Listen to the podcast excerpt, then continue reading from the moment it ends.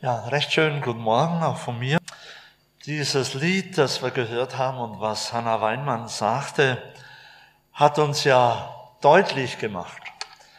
Diese Opferung des Isaaks durch Adam, die Gott dann letztlich doch nicht gefordert hat, weist uns hin auf den Tod Jesu, des Sohnes Gottes am Kreuz.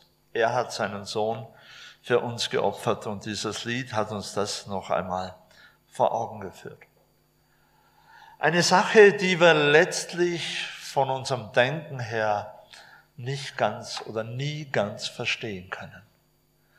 Es hat mit der großen Liebe Gottes zu uns Menschen zu tun. Und in diesem, in dieser Begebenheit aus 1. Mose 22, die wir gehört haben, Abraham soll also seinen Sohn Gott auf den Altar legen und ihn opfern. Ist auch noch ein anderes geistliches Prinzip enthalten, das für alle Zeiten gilt und auch für uns gilt. Es ist ja so, wenn man so die Geschichte der Gemeinde Jesu, die Kirchengeschichte durchgeht, der Stil, wie die Gemeinde lebt und Gottesdienst feiert, und die Formen, die sind von Land zu Land unterschiedlich. Die ändern sich auch im Lauf der Zeit, aber es gibt geistliche Prinzipien, die bleiben. Also Gott fordert Abraham auf, nimm Isaac, deinen einzigen Sohn, den du lieb hast, und opfere ihn dort auf dem Berg Moria. Gott erwartet etwas ganz Großes von Abraham. Wahrscheinlich wird sich bei ihm erstmal alles gesträubt haben dagegen. Vielleicht ist es ihm auch eiskalt über den Rücken gelaufen, als Gott das ihm, zu ihm sagte. Aber dann die Befreiung, als er seinen Sohn wieder bekommt. Und es geht hier um ein Prinzip für unseren Glauben, für unser Leben. Im Markus Evangelium Kapitel 6, da wird uns von der Speisung der 5000 berichtet. Und da werden die Jünger gefragt, was habt ihr denn?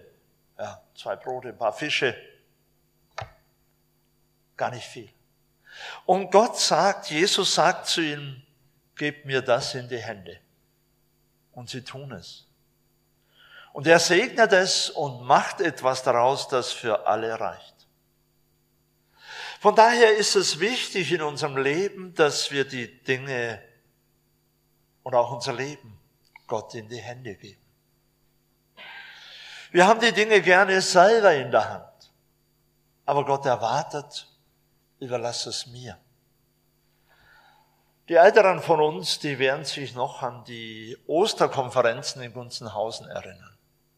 Ostermontag.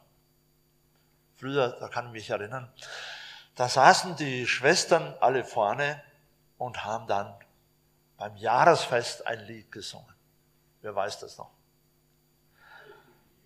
Alles will ich Jesu weihen. Nichts mehr soll mein eigen sein. Leib und Seele, Gut und Habe, alles will ich weihen. Es hat uns schon beeindruckt, natürlich. Aber bei der ganzen Sache ist mir Folgendes deutlich geworden. Das geht ja nicht nur bei Schwestern darum, bei Diakonissen darum, dass sie alles Jesus weihen, alles ihm hingeben. Das gilt ja eigentlich auch für jeden Menschen, für jeden Christen, der mit Gott lebt.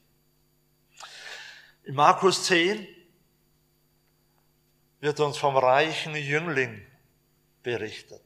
Wo Jesus sagt, verkaufe alles, was du hast. Und wenn wir das auf uns übertragen, dann heißt es ja nicht, dass jeder von uns all sein Besitz verkaufen muss. Aber es hat auch für jeden von uns etwas zu tun. Dass wir alles in unserem Leben Gott in die Hände legen. Wahrscheinlich habe ich schon einmal von jener Seelsorgeschulung in Babenhausen berichtet. Wir haben öfters mal Seelsorgeschulungen durchgeführt und äh, es war wichtig und war auch oft sehr gut. Nur bei einer Schulung, die werden wir alle und werde ich auch wohl nie vergessen. Da kam der Referent und wir saßen alle zusammen, so wie Sie jetzt vielleicht im Gottesdienst heute Morgen, und haben erwartet, dass wir nun tolle neue Konzepte lernen können. Und dann hat der Referent gleich am Anfang Folgendes gesagt. Er hat uns alle gefragt, zuallererst, bevor wir über alles andere reden, stellt sich die Frage, ob jeder von uns bereit ist, alles in seinem Leben Gott zu übergeben. Und da habe ich festgestellt, das hat uns alle, uns, unsere Erwartung umgekrempelt hat uns auf einen ganz wichtigen Punkt hingewiesen. Gott will unser Leben, will die Dinge unseres Lebens.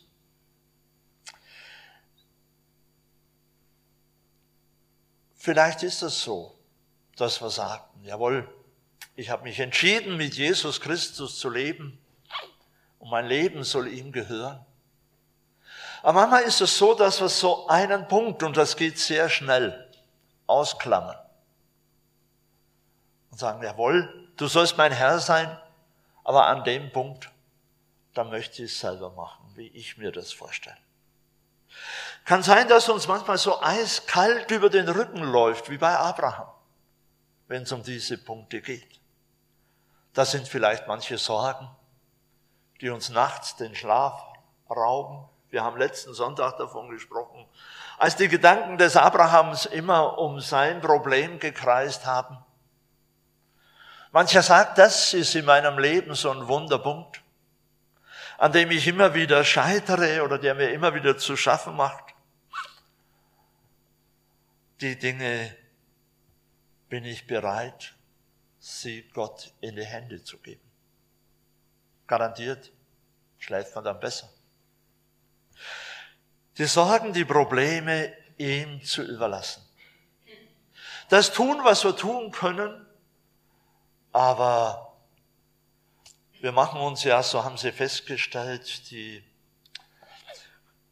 sich damit befassen, die gescheiten Leute, wir machen uns meistens zu 80 Prozent um die Dinge Sorgen, die sowieso nie eintreffen werden das schon festgestellt. Da hat Gott ein Rezept, ein geistliches Rezept. Gibt die Dinge ihm. Das heißt ja auch in der Bibel, all eure Sorgen werft auf ihn. Und dann als nächstes gibt es ja auch die schönen Dinge in unserem Leben. Sorgen und Probleme sind ja nicht die schönen Dinge. Es gibt auch sehr schöne Dinge in unserem Leben. Bei Abraham war es wohl so, Isaac, sein Sohn, der einzige, den er lieb hatte, so heißt es. Auch die Gaben, die Gott uns gegeben hat. Gott in die Hände legen. Das, was wir können. Oder das, was wir auch nicht können, dürfen wir ihm überlassen. Und er macht etwas draus. Auch die materiellen Dinge, an denen vielleicht unser Herz hängt, es ihm übergeben. In jenem Lied, das ich anfangs zitiert habe, da heißt es ja, das, was wir ihm überlassen, gibt er uns verklärt zurück. Wir haben ein anderes, ein neues Verhältnis zu den Dingen. Auch unsere Pläne, für unser Leben, unsere Vorstellungen. So möchte ich sein wie der oder die. Das möchte ich verwirklichen in meinem Leben. Auch in der Abrahamsgeschichte. 1. Mose 11 und 12 ist uns ein Beispiel dafür. 1. Mose 11, da haben die Menschen gesagt, wir haben einen Plan für einen Turm zu bauen ich würde es jetzt mal übertragen, unser Leben zu bauen und damit wir uns einen Namen machen. Und in Kapitel 12, ein Kapitel später, sagt Gott zu Abraham, Abraham, geh mit mir und ich will dich segnen und ich will dir einen Namen machen, einen großen Namen machen und will aus deinem Leben etwas machen. Im Grunde dürfen wir es ihm überlassen. Jemand hat mal gesagt, Demut heißt, aufzuhören, was sein zu wollen, was wir in Wirklichkeit gar nicht sind. Das ist Demut. Ich muss nicht sein oder darstellen, was ich in Wirklichkeit gar nicht bin. Das ist oft lächerlich für die, die es beobachten. Auch unser Leben, das, was er aus unserem Leben macht, ihm überlassen. Manchmal fällt uns das schwer. Manchmal kämpft, muss Gott mit uns kämpfen, nicht wahr? Bis wir die Dinge aus der Hand geben. In dem Lied heißt es, du führtest uns in Nöte. Du nahmst uns unsere Kraft. Auf keine andere Weise hättest du es sonst geschafft. Ich habe gelesen von einer Familie. Da spielte der kleine Junge im Garten draußen. Der Vater hat ihn so ein bisschen beobachtet und geguckt, was er wohl macht. Und auf einmal fing er furchtbar an zu schreien und zu lamentieren. Der Vater guckt, was los ist. Er hat seine Hand, seine kleine Hand im Maschendrahtzaun und brachte sie nicht mehr raus. Und dann hat das näher betrachtet und hat festgestellt, ja, er hat ein Geldstück in seiner Hand. Und er wollte das Geldstück nicht loslassen und hat die Faust immer als Faust gebeult, äh, geballt. Und dadurch ging seine Hand nicht mehr heraus. Er war gefangen.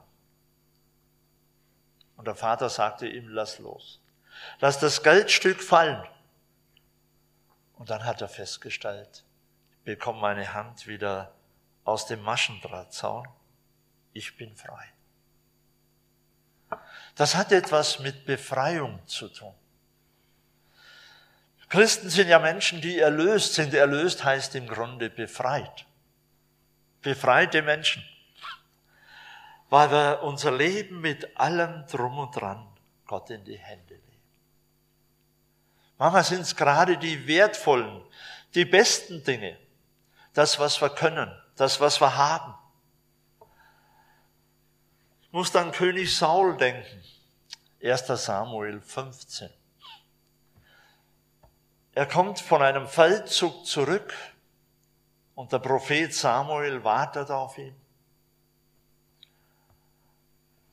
Und Saul sagt gleich zu Beginn zu Samuel, ich habe das Herrnwort gehalten.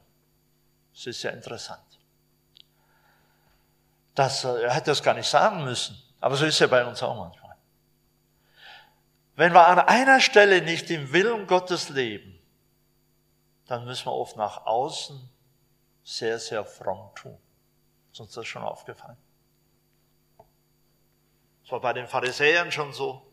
Das ist bis zum heutigen Tag so geblieben. Und dann sagt Saul zu Samuel, ich habe das Herrnwort gehalten. Ganz frommer König, nicht wahr? Aber Samuel schaut genauer hin und er sagt dann zu ihm, was sind das für Schafe und Rinder, die du da noch bei dir hast? Dann sagt Saul, das Beste von der Beute, das haben wir übrig gelassen. Den König und die besten Schafe und Rinder. Alles andere haben wir vernichtet. So hat's Gott befohlen ist es in unserem Leben vielleicht auch wie bei Saul. Dass wir den einen Punkt, das Beste, das Wichtigste im Leben, wie bei Abraham, für uns behalten und den Rest überlassen wir Gott.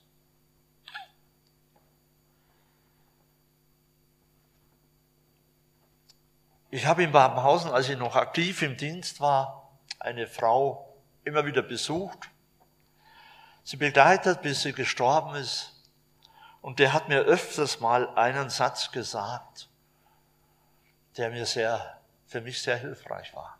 Und der es auch mit diesem Thema zu tun hat. Sie hat immer wieder gesagt, leg alles in Gottes Hand. Lass alles in Gottes Hand und nimm alles aus Gottes Hand. Darum geht's. Und was bei dir jetzt heute Morgen dran ist, welchen Punkt du Gott in die Hände legen musst, das weiß ich nicht. Aber das wird der Geist Gottes und kann Gott dir aufzeigen. Manchmal haben wir Angst davor. Wenn dann ein anderer über die Dinge verfügt, über unser Leben verfügt. Ich möchte es doch selber, ich weiß doch, wie es geht und ich habe doch meine Pläne, meine Vorstellungen. Will doch noch mein eigener Herr sein. Und dann läuft es halt so ein bisschen eiskalt über den Rücken. Das wollen wir ja nicht. Aber jemand hat mal den Satz gesagt, was wir Jesus in die Hände geben, das verändert er, das fängt an zu blühen. Also dann nimm deine Sorgen, deine Probleme, deine wichtigen, wertvollen Dinge, gib's aus der Hand. Lass los. So hat der Vater zu dem Jungen am Gartenzaun gesagt. Er hat losgelassen und war wieder frei. Im Grunde haben wir manchmal Angst davor, da sträubt sich was in uns. Ich kenne das auch. Aber wenn wir die Dinge Gott in die Hände legen, merken wir, was er Wunderbares draus macht. Empfinden wir eine große Freiheit. Was wir Jesus in die Hände legen, das bringt er zum Aufblühen. Das verändert er. Und er führt uns in die Freiheit. Ich möchte zum Schluss kommen mit einem Gebet. Das, eigentlich ist es ein Liedvers, aber auch ein Gebet. Ich werde das in der nächsten Rundmail noch schreiben, dann können Sie es ausdrucken und in Ihre Bibel legen, wenn Sie möchten. Da heißt es, betet jemand, ich habe es aus der Hand gegeben und ganz in Gottes Hand gelegt was Tag und Nacht in meinem Leben mein ruheloses Herz bewegt. Nun falten sich die leeren Hände und werden zum Gebet befreit. Ein neuer Anfang ist das Ende und was gefangen war, befreit. Das wünsche ich an jeden von uns, dass das unsere Erfahrung wird dass wir die Dinge ihm überlassen und in dieser Freiheit mit ihm leben. Amen. Wir beten noch miteinander. Und Herr Jesus, du kennst uns, du kennst unser Leben mit allen Belangen, mit allen Problemen und Sorgen. Und in der Stille wollen wir jetzt dir das sagen, was wir auch im Herzen haben, worauf du den Finger legst und was wir letztlich dir überlassen und übergeben sollen.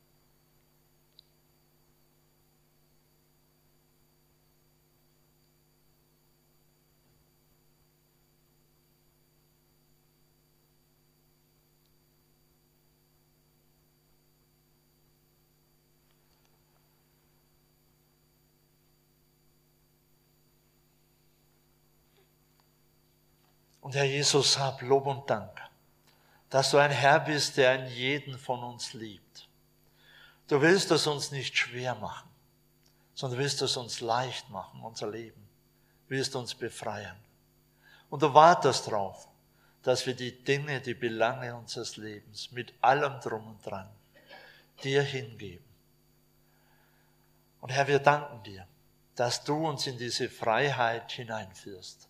Diese Freiheit, die nur du uns geben kann, kannst. Hab Lob und Dank dafür, dass du da bist, vor uns stehst und dass du uns in deiner liebevollen Zuwendung die Dinge aus den Händen nimmst, die wir dir überlassen. Amen.